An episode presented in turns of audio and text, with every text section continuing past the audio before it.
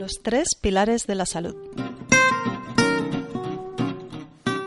Estamos diseñados para ser personas sanas. Es más, para ser personas inteligentes y sanas durante toda nuestra vida. Somos capaces de modificar la expresión del 70% de los genes que tienen relación con nuestra salud y longevidad cuando comemos bien, dormimos bien y hacemos ejercicio. ¿Qué es comer bien? Comer bien no es contar calorías, ni andar obsesionados mirando tablas de alimentos. Comer bien es elegir los alimentos adecuados para nosotros según nuestra naturaleza y nuestra condición. Por naturaleza me refiero a nuestras características intrínsecas de edad, sexo, raza, grupo sanguíneo y tipo metabólico. Por condición, me refiero a las situaciones concretas de nuestra vida, el tipo de trabajo que desempeñamos, el nivel de actividad física, la época del año en la que estamos, si estamos pasando una época de mayor demanda energética, por ejemplo, el embarazo, la lactancia, el crecimiento o la convalecencia de una enfermedad, o un cambio de trabajo o de residencia, o la preparación de una oposición, o si estamos padeciendo alguna enfermedad. De verdad somos lo que comemos. Comer bien te hace sentir mejor a nivel físico, mental y emocional. A nivel físico, mejoras el peso y lo controlas mejor, mejora el aspecto de la piel, del pelo, se fortalecen las uñas, estás más ágil, descansas mejor. A nivel mental piensas mejor, tienes mayor claridad, más memoria, mejor capacidad de concentración y más creatividad. Y a nivel emocional sientes más equilibrio en general, menos miedo, menos rabia, menos tristeza, menos ansiedad y afrontas mejor las dificultades que se plantean en la vida. El ejercicio físico es una de las formas más potentes de cambiar nuestros genes, especialmente los genes ligados a la longevidad y la plasticidad cerebral. ¿Qué crees que te hará más inteligente y menos propenso a desarrollar trastornos neurológicos como el Alzheimer, por ejemplo? ¿Completar un juego de ingenio o salir a caminar? Pues esto es lo que se plantearon algunos investigadores y pudieron concluir que te hace más inteligente salir a caminar. En una eh, investigación realizada con animales vieron que los animales que corrían tenían el doble de neuronas en el hipocampo, el área del cerebro que aloja la memoria, más neuronas en el hipocampo que los roedores sedentarios. En un experimento similar realizado en personas se comparó un grupo de personas que seguía un programa de caminatas y otro en el que las personas hacían un programa de estiramientos. Pues bien, los investigadores descubrieron que por técnicas de eh, eh, imagen cerebral, el hipocampo tenía un mayor crecimiento en el grupo de las personas que seguían el programa de caminatas que en el de los estiramientos. Y en sangre detectaron niveles más altos de un factor de crecimiento derivado del cerebro, el BDNF, en el grupo de caminatas que en el grupo de estiramientos. Conclusión, necesitamos el ejercicio para conservar el cerebro en buen estado, mejorar la memoria y prevenir los trastornos neurológicos como el Alzheimer, por ejemplo. Y esto lo heredamos desde hace miles y miles de años. Los primeros humanos se beneficiaron del círculo virtuoso que suponía estar en movimiento, porque este movimiento les hacía más inteligentes y la agudeza mental incrementada les permitía mantenerse en movimiento y moverse de una forma más efectiva. Pero, ¿por qué es tan beneficioso el ejercicio? Pues, por un lado, el ejercicio es un potente antiinflamatorio. La inflamación es la hinchazón que puedes ver cuando te pillas un dedo o te quemas o te pica un mosquito, por ejemplo.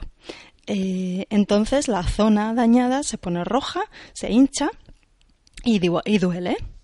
Bueno, pues hoy se sabe que en el interior del organismo ocurre un estado semejante de inflamación en la base de muchas enfermedades crónicas, como por ejemplo el cáncer. Bueno, pues el ejercicio reduce el nivel de inflamación y por eso ayuda a tener una mejor salud y prevenir enfermedades. Además, el ejercicio mejora el flujo sanguíneo, ayuda a controlar mejor el nivel de azúcar en la sangre, como he dicho antes, a expandir el tamaño del hipocampo en el cerebro, que digo, insisto, que es la zona que aloja la memoria, y ayuda a elevar los niveles de ese factor de crecimiento de las neuronas, el BDNF, que favorece la generación de nuevas neuronas y la construcción de nuevas redes neuronales. Y además, y esto es un extra para los más sedentarios y sobre todo los que tienen problemas para controlar el apetito, el ejercicio disminuye el apetito. No es preciso que el ejercicio sea agotador para que sea efectivo. Es suficiente con hacer unos 20 minutos al día, por ejemplo, caminar a buen ritmo. Y también cuentan las actividades cotidianas, limpiar, planchar, eh, empujar el carro en el supermercado o empujar una silla de ruedas, subir las escaleras en lugar de coger el ascensor, todos estos ejercicios que nos hacen acelerar el corazón. Para las personas más sedentarias, lo ideal es empezar por un paseo de 20 minutos al día. Si eso les cuesta mucho, pues dividir la rutina en dos partes más cortas. Y ya que todos vamos muy apretados de tiempo, lo ideal es aprovechar otras tareas. Por ejemplo, si has quedado con un amigo, pues no quedar para tomar una copa en un bar, quedar para dar un paseo. O mientras ves la tele puedes aprovechar para estirar. O mientras hablas por teléfono, pues para hacer pequeños ejercicios mm, de piernas, puntillas, estas cosas. El objetivo para los más sedentarios es reducir los minutos que pasas sentado. El tercer pilar de la salud es el descanso, y quiero hablar de él porque es uno de los más infravalorados. Mm, probablemente habrás oído o incluso dicho que dormir es una pérdida de tiempo o eso de ya dormiremos cuando estemos muertos. Bueno, pues casi cualquier sistema del cuerpo y especialmente el cerebro se ve afectado por la cantidad y calidad de sueño. Dormir determina cuánto comes, cuánto engordas o adelgazas, cuán rápido va tu metabolismo, si puedes hacer frente a las infecciones, cómo piensas, cómo te organizas y cómo almacenas los recuerdos. Además, se ha visto en distintos estudios científicos la relación que existe entre el insomnio crónico y muchas de las enfermedades crónicas de hoy en día. Por ejemplo, por supuesto, la confusión, la pérdida de memoria, esa sensación de niebla cerebral, la baja inmunidad, el sobrepeso y la obesidad, las enfermedades cardiovasculares, la diabetes y la depresión. Además, dormir poco eleva el apetito. Curiosamente, ocurre por una alteración de una hormona diferente en hombres que en mujeres. En hombres la falta de sueño produce una elevación de la grelina y en las mujeres altera los niveles de GLP-1. Pero lo que sucede tanto en hombres como en mujeres es que el insomnio altera una hormona fundamental, la leptina. La leptina es una herramienta primitiva de supervivencia que desarrollamos los humanos hace miles de años en respuesta a esos cambios cíclicos, periodos de hambruna y de abundancia. Y lo hicimos para coordinar las reacciones bioquímicas y conductuales a la falta de alimento. En periodos de abundancia, cuando nuestros depósitos energéticos, es decir, los depósitos grasos, están llenos, o en el plazo inmediato cuando tenemos el estómago lleno, las células grasas liberan leptina que le hacen saber al cerebro que deje de comer. Por eso eh, se puede decir que la leptina es el freno del cuerpo.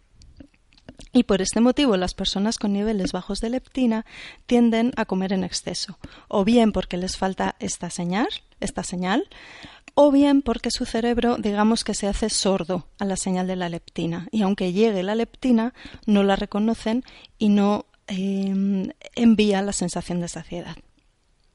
Además, las personas con niveles bajos de leptina se sienten atraídas por alimentos altos en calorías y carbohidratos, como los almidones de la bollería, y esto inicia un círculo vicioso, porque estos alimentos, carbohidratos y sobre todo cuanto más refinado y más procesado sea el carbohidrato, alteran los niveles de leptina. Y al estar alterados los niveles de leptina, sientes más mm, impulso por consumir este tipo de alimentos. Bueno, pues la leptina no solo es el freno del cuerpo en cuanto al, al, apetito y la saciedad. La leptina controla la inflamación, otra vez la inflamación. La leptina influye en casi todas las demás hormonas del cuerpo, ayudando a mantener el equilibrio hormonal del organismo. Por ejemplo, controla la acción de las hormonas tiroideas y por eso la leptina se dice que regula el metabolismo. Ayuda a determinar nuestros antojos de azúcar y controla el equilibrio del sistema nervioso simpático parasimpático. Pues la leptina se ve muy afectada por los patrones de sueño, además de por la dieta, como he contado hace un momento, sobre los carbohidratos, sobre todo procesados y refinados. Y no hay un solo medicamento ni suplemento nutricional que regule los niveles de leptina. Pero dormir bien y comer bien, sí.